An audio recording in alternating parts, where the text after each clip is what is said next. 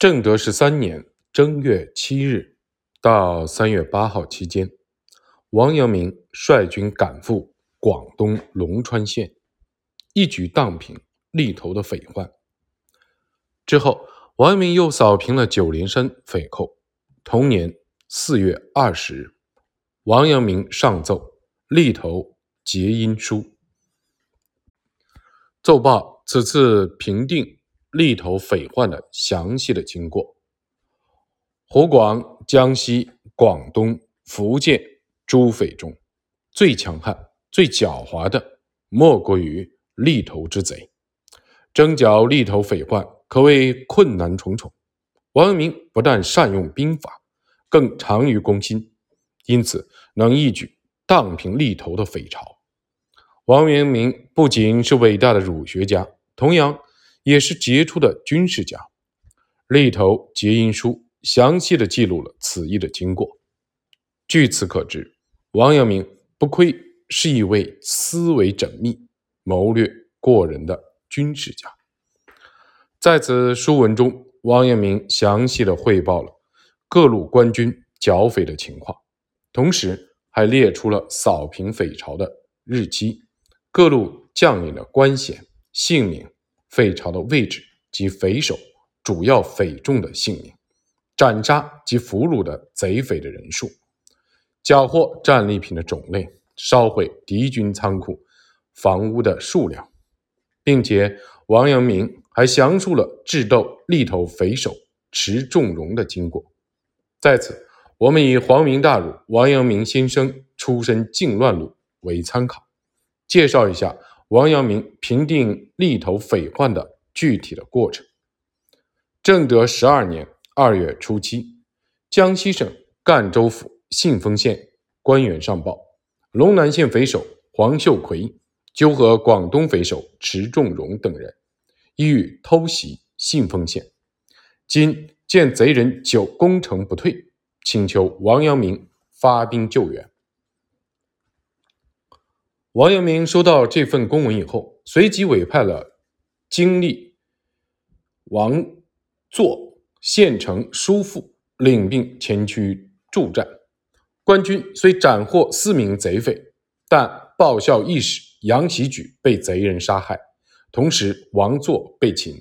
于是王阳明亲率大军赶赴信丰县，他先招安所擒之贼，再命他们返回匪巢。设法救出王座。对于此役中的失职官员，王阳明命他们据实回禀剿匪不利之缘由，并上奏朝廷。当时利头匪首除池仲荣外，还有池仲宁、池仲安、高允贤、李全等等，他们各自盘踞一方。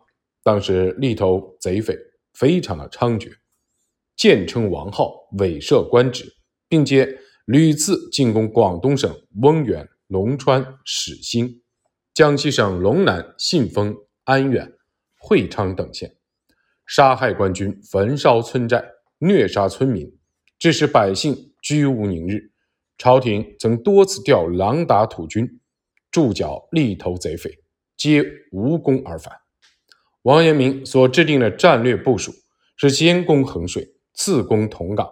最后与广东军会师，徐图利头，正合古语所云：“如攻坚木，先易先其易者，后其节木。”王阳明认为，南赣的贼匪多分布于南安、衡水、桐岗等地，该地区和胡琛接壤，当地的贼匪虽人数众多，但势力过于分散，他们仅能凭借天险。来抵抗官军，而立头的匪巢多靠近闽广地区，此地贼匪狡猾且较集中，匪巢间互有结盟，能做到守望相助。正德十二年九月，王阳明计划进兵衡水，因唯恐利头贼匪趁机作乱，于是发布告谕予以安抚。他派遣报效声援黄表、义民周祥等人前去发布。告谕文，同时赏给贼匪金银、布匹等财物。如此一来，众贼人多被王阳明之举所感动，各山寨头领黄金朝、刘迅、刘苏梅、温中秀等人皆表示愿意归降朝廷。然而，唯独大匪首池仲荣对此不屑一顾。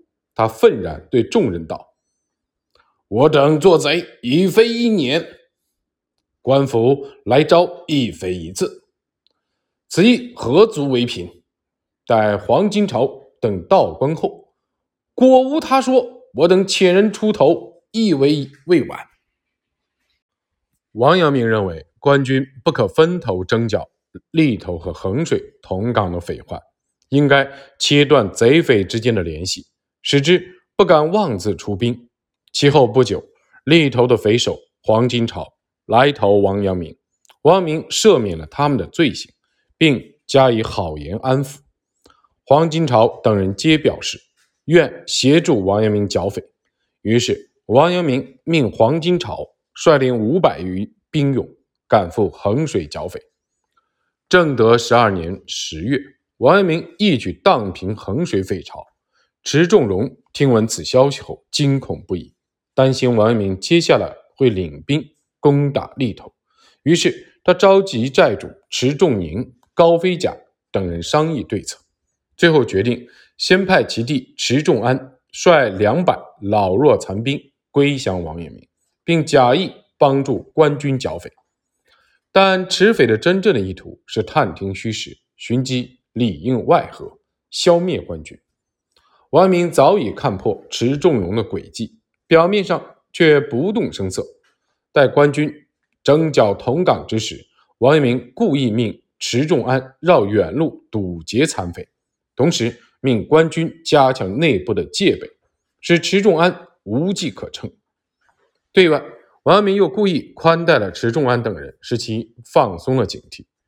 同时，王阳明暗自派人分头寻找深受利头贼匪祸害的百姓，将他们带到军营，共商讨贼之事。约十天以后，有数十名百姓相继来到军营，王阳明向他们询问如何才能扫平利头的匪寇。众人言道。此贼狡诈凶悍，非比他贼。其出劫行镖，皆有深谋，人不能测。自知恶极最大，国法难容，故其所以悍拒之辈，亦极险绝。前此两京夹角，皆狼兵两三万，竟不能大捷。后虽败遁，所杀伤亦略相当。近年以来，奸谋愚鼠，恶焰消之，官府无可奈何，每以调狼兵恐之，彼则慢曰：“狼兵一鱼儿，纵调他来，也需半年；我纵避他，只消一月。其意为狼兵之来不能速，亦留不能久也。是以亦无忌惮。今以暂号设官，奸计逆谋，犹非昔比。”必欲除之，非大调狼兵，是恐难计呀。王阳明认为，兵无常势，应因敌军之变化才可制胜。现今利头贼匪悖于常理，他们认为朝廷必先调达调狼达士兵才敢出战。正因如此，官军无需调动狼达士兵，亦可取胜。于是，王明制定了周密的作战计划。他先让百姓各自返回，待官军发动进攻时，让他们立刻占领关口以拒贼。正德十二年十一月，王阳明一举剿灭同港匪患。池仲荣得知此事后，更加的惊恐，随即进一步加强了战备。不久之后，王阳明派使者前往利头，并将牛马、酒肉等物赐予各寨主，以探听贼匪的动向。见此，池仲荣等人诈称龙川县游侠卢科、郑志高、陈英等人要演习利头，故而加强了防备，并非要抵抗官军。其实，卢、郑、陈三人为归降朝廷的龙川新民，有部下三千余人。池仲荣嚣张跋扈，远近百姓皆敢怒不敢言。今有此三人敢与之抗衡。所以，池仲荣对他们深恶痛绝。王阳明佯装相信池仲荣所言，对卢科、郑志高、陈英等派兵袭击利头一事表现得异常气愤，但他又暗地里派发檄文给龙川新民，告知他池仲荣诬陷卢、正臣等人一事。同时，池仲荣也派使者来到王阳明的军营中。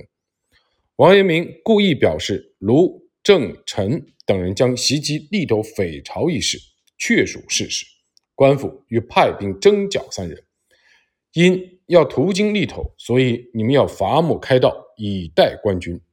池仲荣闻此，又喜又惧。喜的是王阳明已误信卢、郑、陈等人的罪行；惧的是王阳明若在途经利头之时突攻利头，其后果。不堪设想，于是池仲荣再次派遣使者答谢王阳明，声称不愿劳烦官军，自己会带人全力防范卢、郑、陈等人的袭击。十二月十五号，王阳明回兵南康，卢科、郑志高、陈英等人闻讯赶到王阳明处，揭发池仲荣等人的罪行。卢、郑、陈等人言道：“池仲荣等。”篡号设官，仅以典籍兵众，号召远近各朝贼首，授以总兵、都督等伪官，等候三省夹攻之兵一至，并同时并举，行其不轨之谋，即以委授卢科等官爵、金龙霸王印信文书，一纸年状来手。王阳明事先已经派人查知此事，听闻卢科等人之言。故意怒斥道：“以为尔等善兵仇杀头招之人，罪已当死。今又造此不根之言，趁机诬陷。且池仲荣等方遣其弟领兵报效，诚心向化，安得有此？”随后，王阳明命人将卢、郑、陈等人捆起来，听候发落。原池仲荣的部下见此情景，有些不安，看到王阳明等要将卢科等人斩首。众人又暗自高兴，纷纷叩拜王阳明，高呼“大人圣明”。然而，这些人又控诉起卢科等人的罪行。王阳明一面假意命人书写状纸，一面将卢科等人投入监狱，以后处斩。卢科等人被关入牢房，人人身披重甲。王阳明悄悄派人告诉他们，扬怒之意，欲以诱致重容诸贼，同时。王阳明命卢、正、陈等先派人回龙川县集结兵勇，待卢科等人返回之时，即刻出兵剿匪。王阳明派声援黄表、听选官雷季前去游说池仲荣，劝其不要再对官府生疑。同时，黄雷二人暗中收买石匪亲信，使其劝说石匪主动归降朝廷。十二月二十日。王明带兵返回了赣州，遂下令全城大摆宴席，以犒劳三军。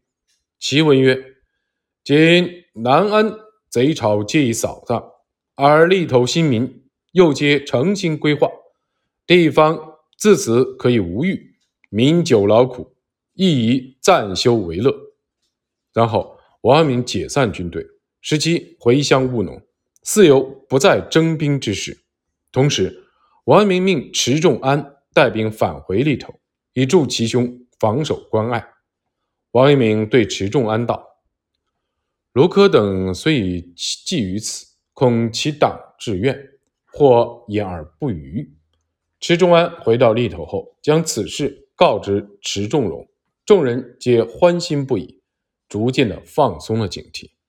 之后，王阳明又派指挥余恩奔力前去犒劳。提醒他们勿要松懈，以防卢科余党攻山。闻此，众人大喜。黄表、雷季又对池仲荣言道：“今官府所以安吉劳来尔等甚厚，何不亲往一谢？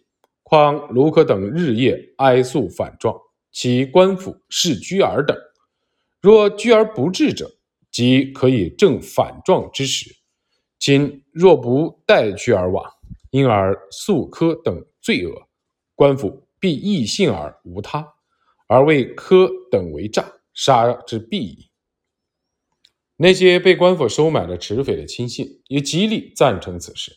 于是池仲荣应允，并对众人言道：“若要申，先用曲赣州计量，亦须亲往勘破。”众人商议决定，由池仲荣率领四十余人赶往赣州。王阳明得知池仲荣已上路，便秘密地派人前往各府县加强军备，以接应大军的行动。同时，王阳明又派千户孟俊先往龙川，帮助卢科、郑志高、陈英集结军队，佯装途经利头之事，借以恐吓对方。为使孟军顺利地通过利头，王阳明以拘捕卢科等党羽为名。另下一道军令，那头贼匪见孟军带兵到此，便询问此行目的。于是孟俊拿出王阳明军令以示众人。众匪见此，皆倒身下拜，并争相护送孟俊出境。孟俊抵达龙川以后，立刻开始对卢克的军队进行整顿扩充。那头贼匪闻之，皆以为官府要拘捕卢科余党，遂彻底放轻。闰十二月三二十三日，池仲伦等人到达赣州，见各营官兵已被解散，街市中张灯结彩，百姓听戏取乐。由此，池仲伦更加的深信王阳明不会发兵。池仲荣为探查卢科等人的近况，而暗中买通狱卒，见卢科等人身披重甲，大喜。随后，池仲伦。派人返回利头，匪巢告诉属下：“乃今武士使得万全矣。”见此，王阳明连夜释放卢科、郑志高、陈英等人，命他们速返龙川掌兵。然后，王阳明又命人每日杀羊宰牛，犒赏池仲荣一行人，建议拖延归期。正德十三年正月初三，卢科等人返回龙川。返回龙川，王阳明得知所需兵勇已大致募齐，于是，在中庭设宴，并在四周埋伏众多甲士。待池仲荣一行入席之后，便将其悉数擒获。随后，王阳明拿出卢科所写状纸，列数匪众罪行。众人闻此，皆认罪伏法。